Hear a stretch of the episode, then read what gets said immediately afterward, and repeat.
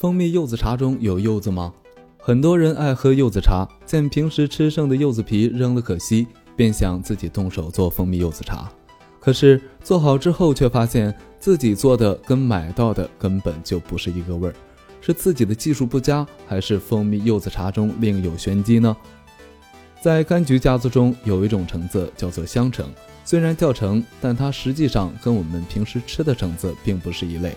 这种橙是宽皮橘和宜昌橙的杂交后代，吃起来味酸且苦涩，难以下咽。不过它的果皮却很有特点，厚而粗糙，有点大，富含各种芳香成分。